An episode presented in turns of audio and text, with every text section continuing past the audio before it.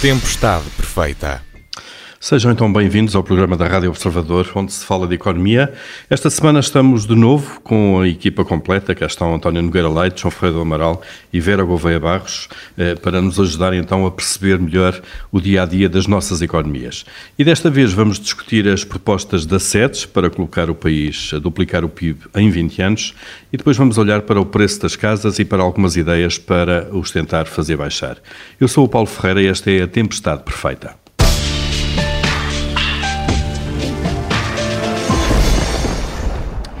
A SEDES, a Associação para o Desenvolvimento Económico e Social, vai apresentar a sua visão estratégica para o país, é no dia 1 de setembro, mas já se conhecem, entretanto, algumas das propostas que faz para que Portugal possa crescer então a uma média anual de 3,5% durante duas décadas.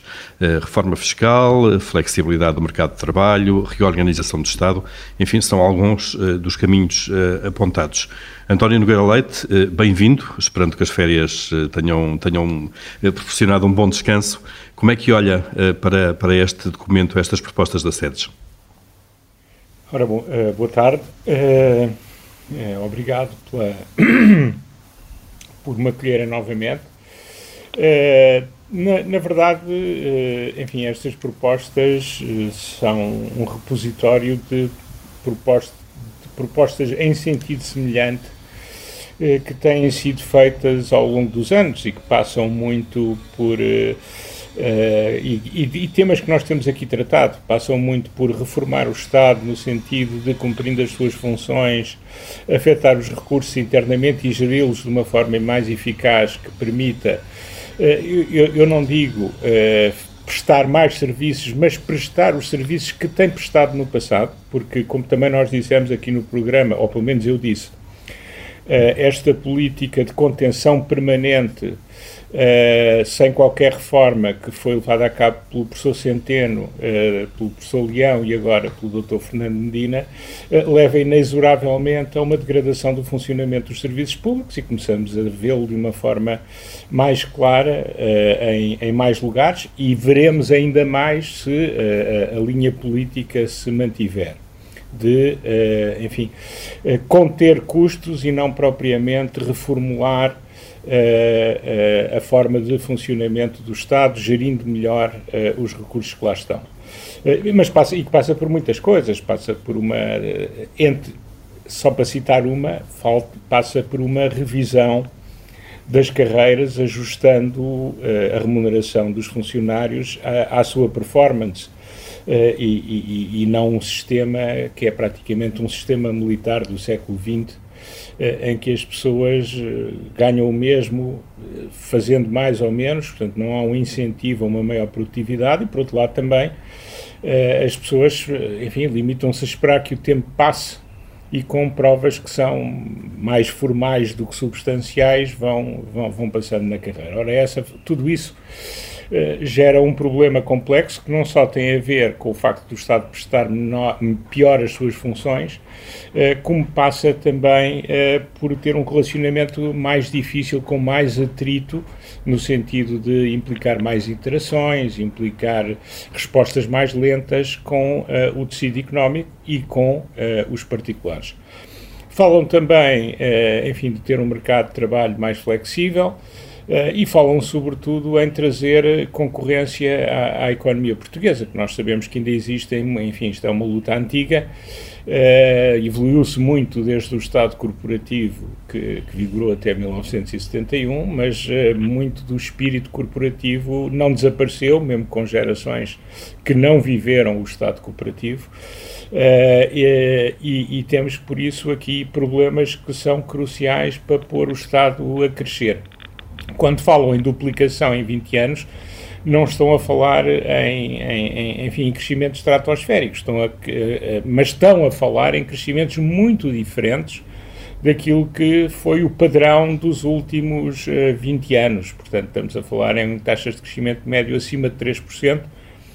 O que Coisa já agora, António, eh, que Portugal teve... Em, em, diga, diga. em determinados períodos históricos, estava eu a dizer que Portugal viveu períodos prolongados com esse crescimento na década de 60, início da década de 70 e depois nos anos 80 até 90, 92, 93, com o efeito da entrada na União Europeia. Eh, depois disso, tivemos alguns anos uh, com crescimento acima de 3%, uh, eh, mas não tivemos, digamos, períodos longos com crescimento acima de 3%. Portanto, para ter um crescimento médio de 3, 3 e qualquer coisa por cento, estamos a falar em voltar a ter crescimentos de 5, 6% em alguns anos, porque a economia, obviamente, não evoluía a uma taxa constante ano após ano durante duas décadas. Uh, e por isso estamos a falar a um grau de ambição enfim, que, é, que, é, que é importante, eh, mas que é um bocadinho irrealista, eh, porque eh, eu percebo que como objetivo seja colocado, agora acho que vai ser muito difícil, por exemplo, nos próximos 10 anos, atingirmos uma taxa de crescimento média de 3,5% real ao ano. Acho que isso não vai acontecer. Seria ótimo que conseguíssemos, por uma vez, resolver os nossos problemas e tê-lo mais à frente a partir enfim, nos próximos 15, 20 anos. Mas uh, acho francamente difícil, mas como objetivo aspiracional, uh, parece-me perfeitamente correto. Agora, uhum. o que a SEDES fala é de uma alteração importante daquilo que tem sido o modelo dos últimos anos, isso é inevitável.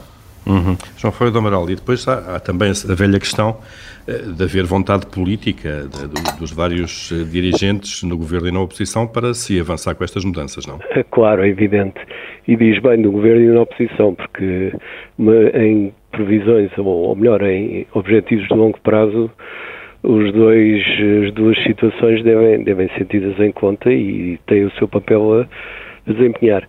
Dizer que eu não conheço muito do, das propostas da, da SEDES, penso que ninguém conhece, teremos que, que, que, ir ao pormenor depois quando estiverem disponibilizadas, mas aquilo que, que, que se conhece julgo que é, que é importante uh, e faria os seguintes comentários. Em primeiro lugar, acho muito bem que a SEDES faça este tipo de trabalho. Eu próprio já fiz parte da direção da SEDES aqui há uns anos largos.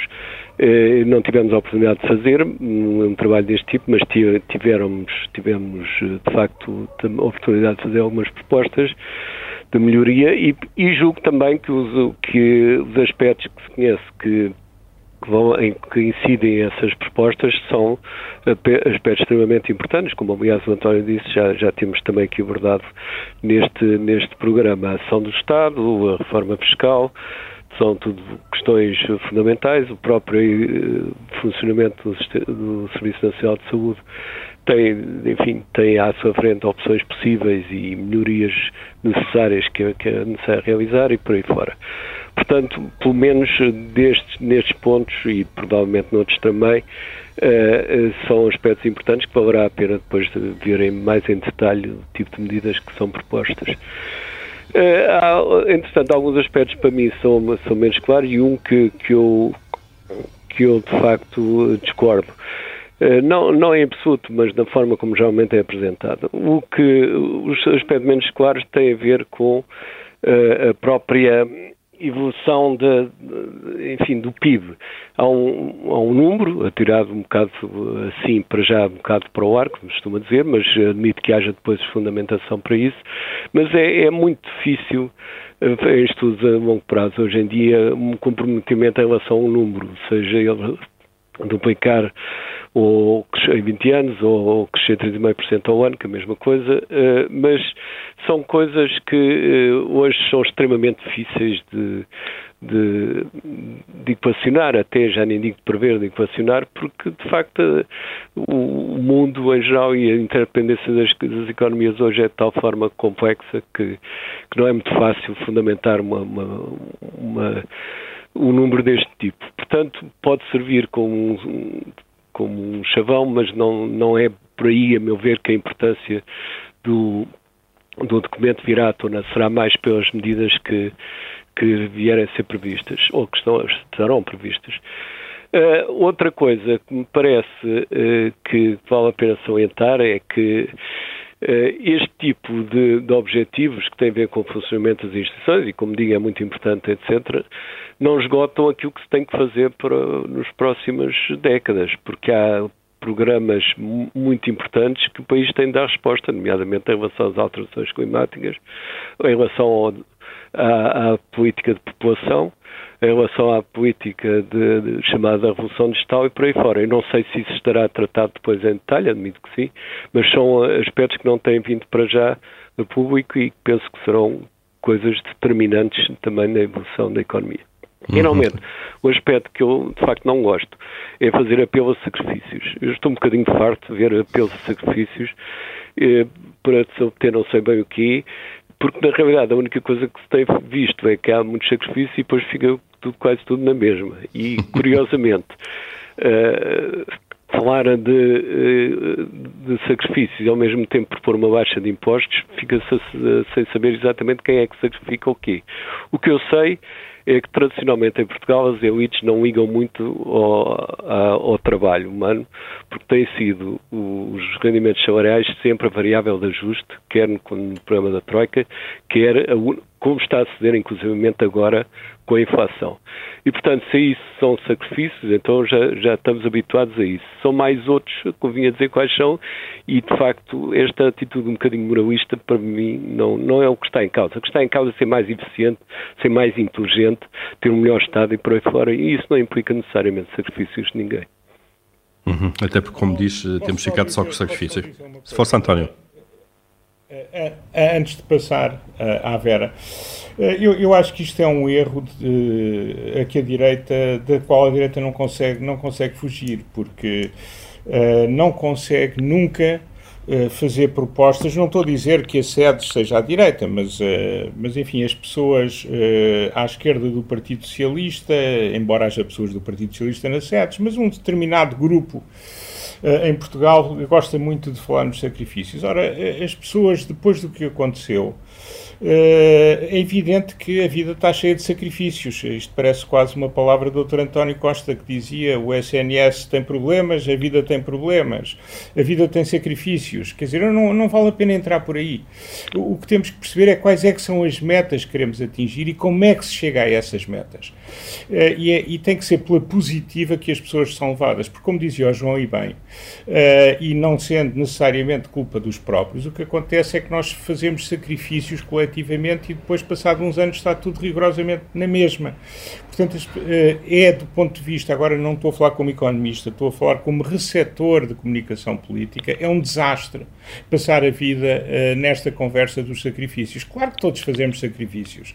Uh, agora, o que nós precisamos é de ser mobilizados por objetivos e por percursos para chegar a esses objetivos. Uh, os sacrifícios como, como fim em si próprio é ótimo para masoquistas, mas a maior parte da população não é masoquista. Claro, pela positiva. Vera Gouveia Barros, eh, como é que olha então para, este, para estas propostas, para os sacrifícios pré-anunciados já, eh, para isto tudo? Eu pegando se calhar nesta última parte dos sacrifícios, eu, eu, eu substituiria a lógica do sacrifício pela da mobilização, pela do empenho. E, e, e, acho que é preferível dizer que vamos ter todos de contribuir para este objetivo o, o slogan do, do, duplicar o PIB funciona bem, mas eu acho que de facto depois no raciocínio é melhor se tivermos em, em linha de conta aquilo que é o crescimento médio anual, que de facto teria de ser 3,5, um, ligeiramente acima, mas não, não vamos entrar nesse debate de, de décimas.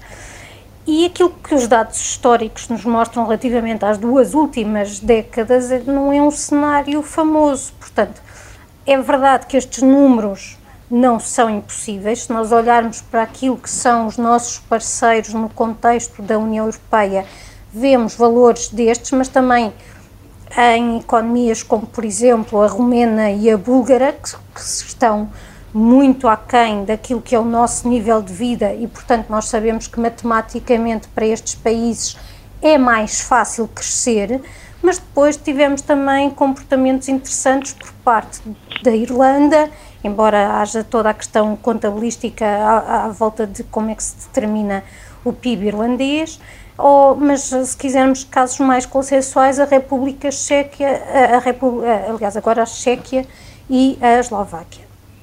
No caso português, crescimentos de 3,5% ou mais, tivemos um 3,8% em 2000, e depois em 2017 crescemos uh, eh, 3,5, isto com quedas aqui pelo, pelo meio, na altura uh, do, do programa de ajustamento. Portanto, se é um objetivo ambicioso, eh, sim, a roçar um bocadinho o irrealismo, diria eu, até porque se nós olharmos para aquilo que tem sido o crescimento do conjunto da União Europeia e, e da zona euro, também não encontramos estas taxas. Um, mas uh, também não vale a pena estabelecer objetivos que sejam uh, concretizáveis só assim com se, se o que queremos é um é, é uma visão estratégica para o país, temos de facto também de ter aqui algum tipo de, de ambição e, e, se calhar apontar aqui para algo que não é alcançável, mas que, que tenhamos em, em perspectiva. E eu não sei, não conheço as propostas depois específicas, o detalhe delas, da, daquilo que é o estudo da SEDES, que eu saúdo, acho importante. Um, escrevia o, o, Fernando Alexandre no artigo de opinião que eh, diz-se que já estão os diagnósticos todos feitos, temos bastantes diagnósticos, é verdade, mas é sempre positivo haver mais gente a olhar para o assunto e a trazer eh, contributos sobre, sobre o tema. Parece-me que este horizonte de 20 anos é curto para algumas das transformações estruturais mais importantes que nós precisamos de fazer. E uma delas é da educação, que, como sabemos, só vai render frutos num prazo claro. provavelmente mais longo que este das, das duas décadas que está a ser atirado. Mas eu acho que devemos olhar depois também a par destas, destes, destas grandes rubricas estruturais que se fala sempre que o tema é trazido, como a educação, a justiça, a fiscalidade no seu todo, podemos olhar, por exemplo, para a fiscalidade em pequenas coisas e começar a fazer estas reformas e acho que devemos olhar também para aquilo que é a relação do Estado com as empresas e com os cidadãos, desburocratizando, tornando mais eficiente, porque isso é importante também de um ponto de vista das, das finanças públicas, fazer com que o retorno de cada, de cada euro pago em impostos seja maior nos serviços que são uh, proporcionados aos, aos, cidadãos e às empresas e, e não estarmos aqui a ter uh, perda de, de, competitividade, de produtividade, por estarmos a onerar demasiado uhum. empresas e cidadãos com burocracia e as próprias entidades públicas com burocracia perfeitamente uh, desnecessária e que com procedimentos uh, kafkianos e, portanto, esse trabalho tem, tem de ser feito e acho importante um, olharmos. Para terminar, Vera, calhar, de, de compormos este grande objetivo depois em objetivos mais pequenos, com prazos mais curtos, em alguns casos, que saibamos exatamente para onde é que estamos a, a caminhar. Muito bem.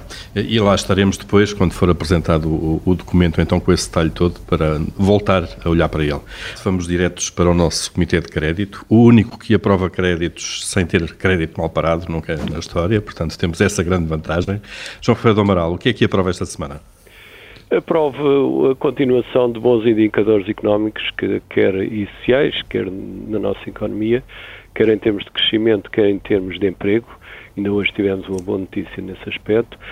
Eh, e isto, apesar de todos os problemas que, entretanto, surgiram e que vão ter consequências inevitavelmente a prazo. Agora, para já, contamos com um dinamismo económico ainda eh, significativo e mesmo a nível da, da zona euro, no aspecto produtivo, nomeadamente a produção industrial, os indicadores não são desfavoráveis por enquanto.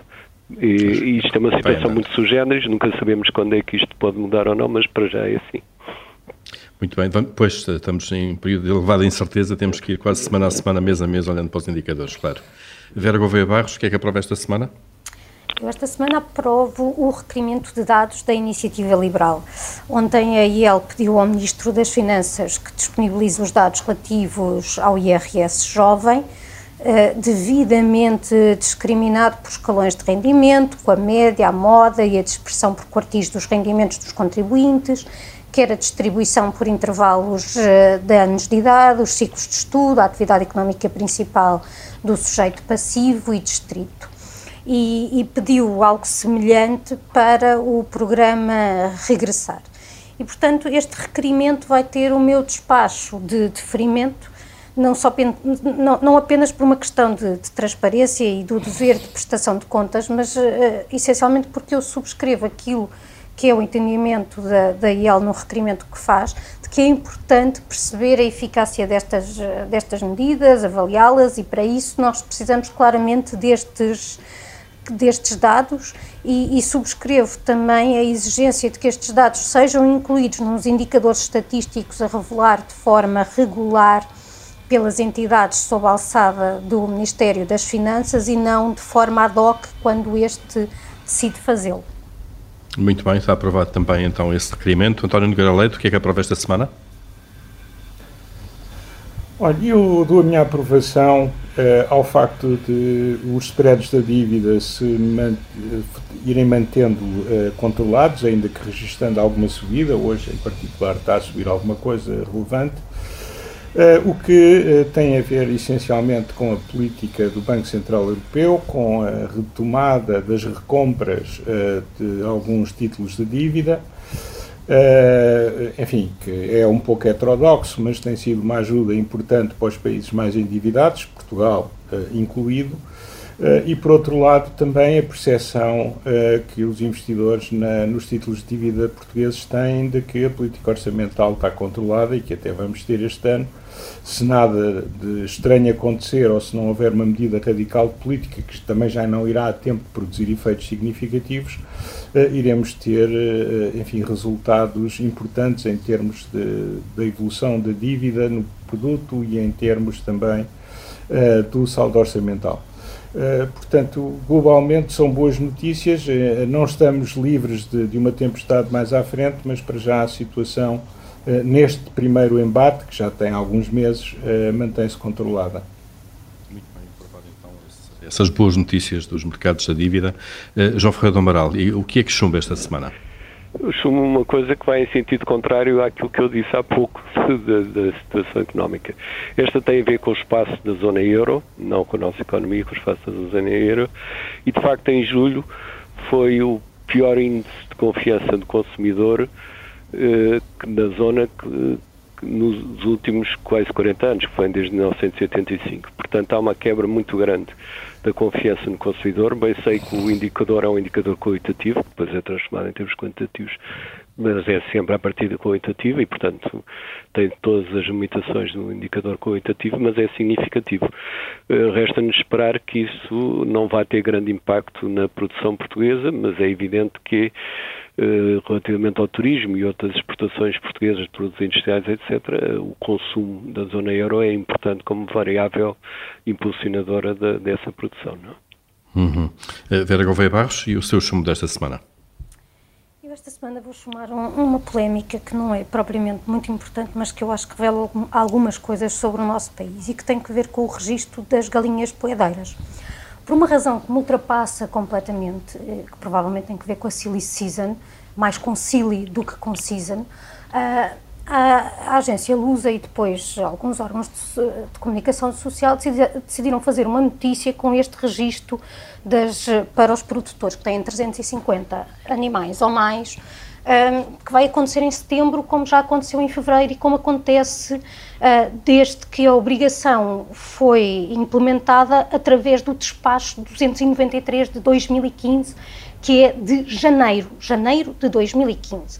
Foi um despacho que veio implementar este registro, que resulta de uma alteração feita em 2013 ao Decreto-Lei número 142 de 2006, que tem que ver com estas questões da pecuária.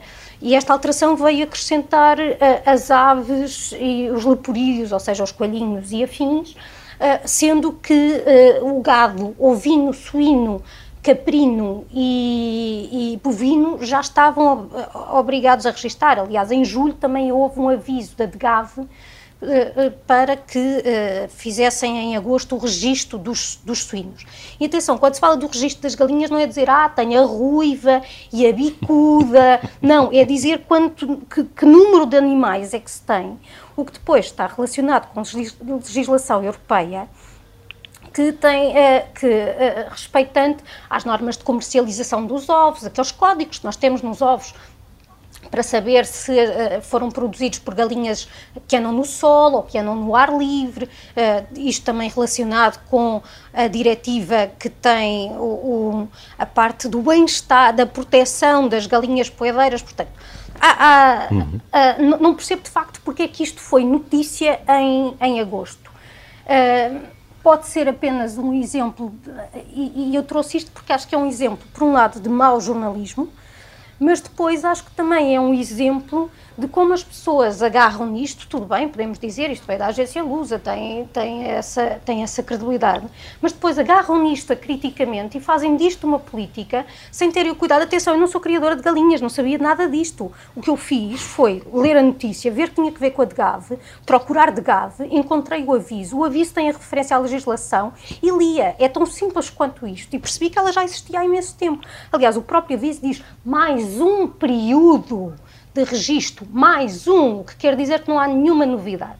Portanto, é de facto esta, esta falta de, de, de, sentido crítico, de procurar informação, de confirmar fontes, de confirmar dados, que se calhar explica também, em parte, uh, que nós estejamos neste marasmo de crescimento económico em que estamos, porque também depois não há nenhum incentivo para que se façam as coisas bem, porque ninguém vai à procura delas. Está chumbada.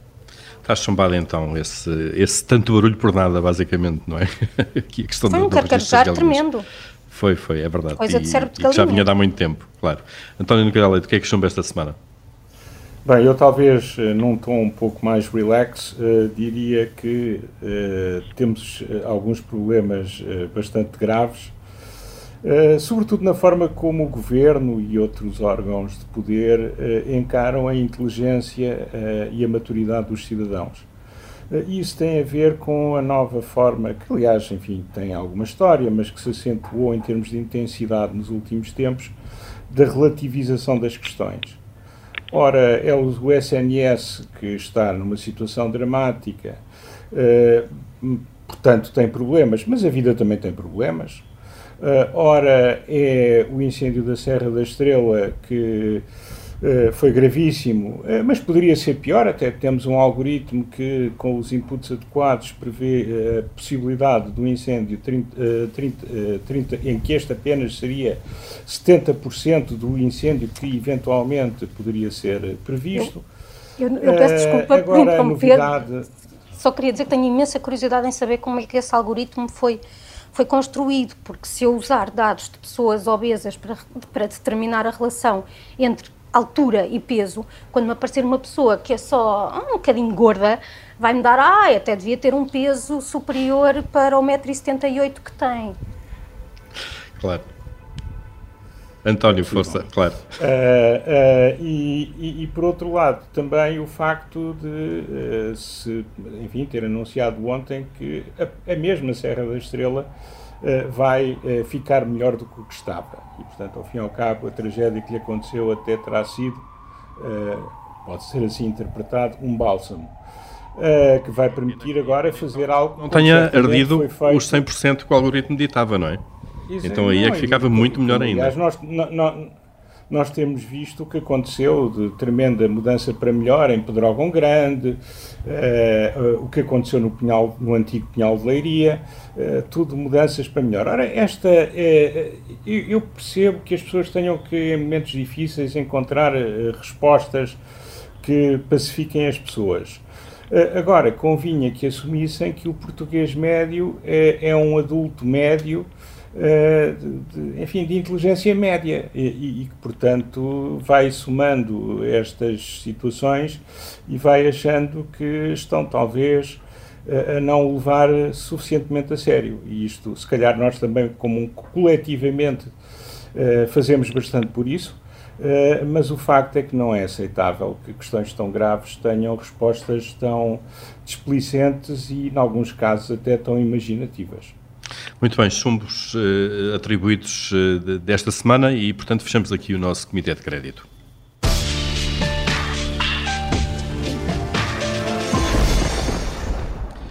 É sabido que os preços das casas têm aumentado substancialmente nos últimos anos. A OCDE analisou a evolução numa amostra de 15 países e diz que em 25 anos, nestes países, os preços reais duplicaram. Mas apesar disso, a receita fiscal dos Estados manteve-se estável nesta área do imobiliário e por isso a organização propõe que se aumente o IMI, que sugere até podia ter escalões em função do valor dos imóveis.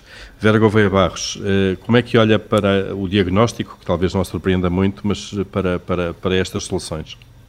Na verdade, surpreende-me um bocadinho. Estas soluções eu ainda não consegui perceber se são se esta proposta é feita por uma perspectiva de finanças públicas, de arrecadar receita, ou se tem que ver com a questão do mercado imobiliário e, e da ideia, uh, o, próprio, o próprio documento da, da OCDE fala numa dificuldade de acesso à habitação por parte das, de, essencialmente da população mais jovem e, portanto, se é nisto que estão a, a, pensar, numa questão dos preços da habitação, na sua relação com a, a questão da acessibilidade, eu acho que é uma péssima ideia sugerir aumentos de impostos. Não, não vejo de facto aqui, é, é, precisamente o contrário daquilo que se deve fazer. De resto, ainda a semana passada eu, eu, falava, acho que foi semana passada ou há duas semanas, falava da questão da reforma da fiscalidade na habitação, que eu acho que, que é um instrumento que deve ser usado de variadas formas para promover, um, para promover mais eficiência neste, neste mercado, para incentivar a colocação de casas no arrendamento, porque essa é uma das questões que, que subsiste. 70% da população em Portugal vive em casa própria, portanto, não estamos a olhar para estas, estas pessoas, a casa não pode ter uma componente de investimento, mas tem essencialmente desempenha essencialmente uma função de, de bem de consumo. Portanto, estar a aumentar uh, impostos quer dizer estar a sobrecarregá-las uh, uhum. com, com os encargos da habitação, que, diga-se, é importante referir que, apesar de termos assistido a um aumento dos preços da habitação nos últimos anos, aquilo que são os indicadores relativos tanto à carga média das despesas da habitação, ou seja, ao peso que as despesas da habitação têm no rendimento, como aquilo que é a taxa de sobrecarga, ou seja, pessoas que gastam um, 35% ou mais do seu rendimento, agora fiquei na dúvida se eram os 35, se eram os 40, uh, do seu rendimento na habitação, tem estado a diminuir. Portanto, esses indicadores até têm estado melhor do que aquilo que era a, a realidade portuguesa até dois, uhum. 2015. Mas, obviamente, acho que uh, esta é uma área da fiscalidade sobre a qual se deve atuar e acho que se devem introduzir diferenciações. Uh, esta questão dos, eh, de aumentar o IMI, de aumentar escalões, não, não, se fosse o Comitê de Crédito, tinha o meu chumbo. Muito bem, então está, está chumbado na mesma. Então, António Nogueira Leite, pedi alguma brevidade, estamos quase a chegar ao fim do programa. Como é que olha para, esta, para estas propostas da OCDE?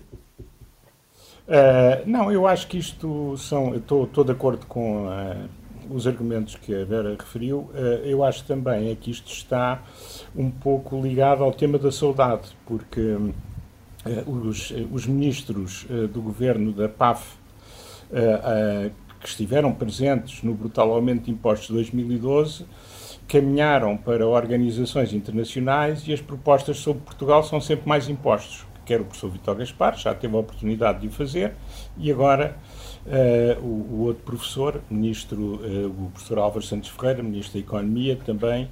Álvaro Santos Ferreira. Sendo, tendo a posição que tem, obviamente que concorda uh, com o tema, ou pelo menos não se nota o contrário, isso é também a sua obrigação institucional, vem agora propor um, um, uma, um aumento da fiscalidade que tem o, o, efeito de produzir exatamente o efeito contrário. Um dos problemas graves que nunca é endereçado, uh, enfim, nós também já falámos dele aqui no passado, tem a ver com a redução brutal do financiamento à construção. Uh, os bancos são extremamente penalizados hoje em dia no sul da Europa e em Portugal em concreto por financiarem a construção. Em breve, com Basileia 4, vão sair desse mercado. O que é que tem acontecido noutros países? Tem acontecido que têm aparecido entidades especializadas com recurso a fundos uh, de natureza institucional uh, e que preenchem essa parte do mercado de onde o banco saiu e em Portugal ninguém preencheu. Eh, em Portugal criou-se legislação para se proporcionar o aparecimento das instituições, mas o Ministério das Finanças tem um entendimento de fiscalidade que leva a que os investidores prefiram todos os outros países da Europa Ocidental a Portugal, porque tem uma, uma fiscalização que os prejudica Uh, uh, substancialmente face aos outros países e que, os e que os prejudica também face a investimentos no tipo de veículos, como seja, por exemplo, capital de risco, private equity e por aí fora. Portanto, uhum. nós temos um problema de oferta que implica mais oferta pública, que tem estado a níveis uh, históricos, enfim, muito baixos e não, e não, se alterou mesmo com o governo das esquerdas, quando o tivemos.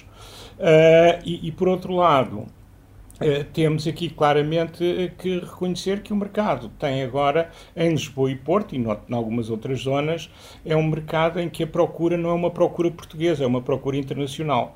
E isso tem um impacto grande em termos dos preços e falo-os ir para níveis que estão longe uh, do alcance da generalidade das famílias portuguesas. Portanto, uhum. não havendo vontade, e eu até percebo que não haja, de restringir esse acesso, nomeadamente através da fiscalidade, sendo que as normas europeias têm também aí ser respeitadas, só que essas pessoas beneficiam de, uh, enfim, de um regime fiscal bastante mais favorável que os nacionais, mas não querendo o governo ir por aí, resta estimular a oferta, porque senão não vale a pena estar com histórias. Eu ainda li um, este fim de semana um famoso comentador todo o terreno eh, que falava sobre a necessidade de impor restrições ao nível, enfim, em, em linha com o que já tivemos no, no, passado. Não exatamente essas, mas nesse sentido. Ora bem, eh, isso iria Uh, para os 30% que não têm causa própria, iria restringir ainda mais o acesso à habitação por via do arrendamento. Arrendas, Portanto, claro. temos que responder com os instrumentos adequados aos problemas que temos e não uh, agravar a oferta numa situação em que a oferta uh, já é claramente escassa relativamente à procura e onde, por outro lado, os novos compradores, com a subida de juros que vamos ter, se em cima disso pusermos um aumento da fiscalidade, vamos tornar ainda mais difícil e vamos restringir ainda mais, ratear ainda mais o acesso à compra de habitação. Casa, claro. Agora do lado da compra e não do lado do arrendamento. João Ferreira do Amaral, muito telegraficamente mesmo, eh, não, como é, é que olha também para É muito telegráfico, não seria a minha prioridade, ponto final. É este, o aumento de imposto. Bem, mais telegráfico não podia ser.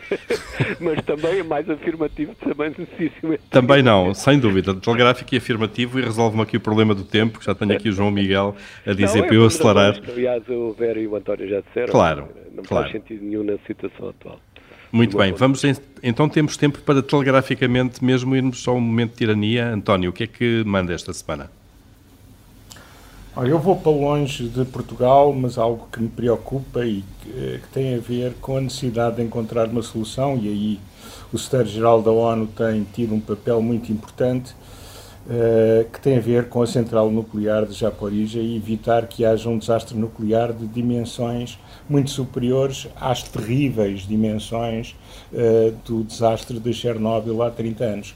Portanto, seria muito importante que uh, se conseguisse encontrar uma solução que não pusesse em risco a vida de inocentes na Ucrânia e noutros países da União Europeia. E à volta, claro. João Ferreira do Amaral, qual é a sua tirania?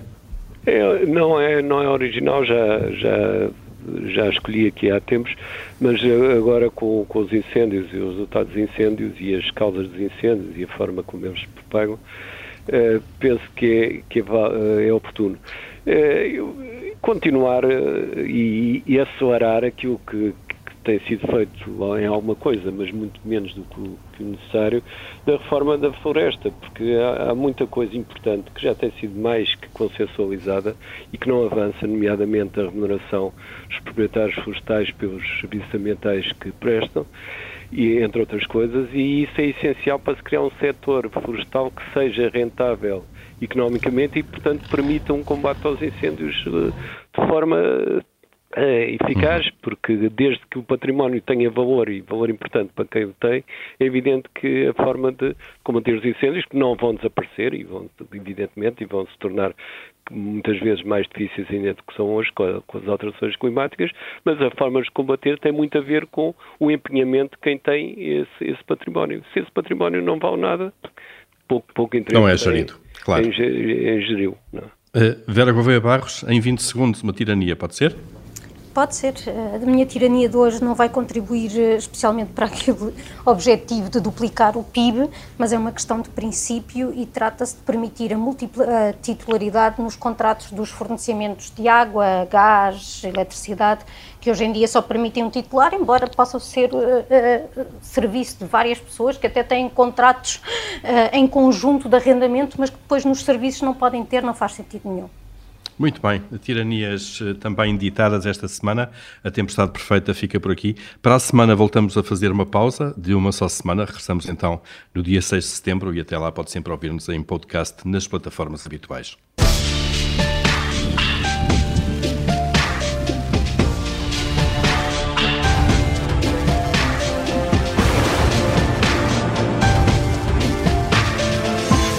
Tempestade perfeita.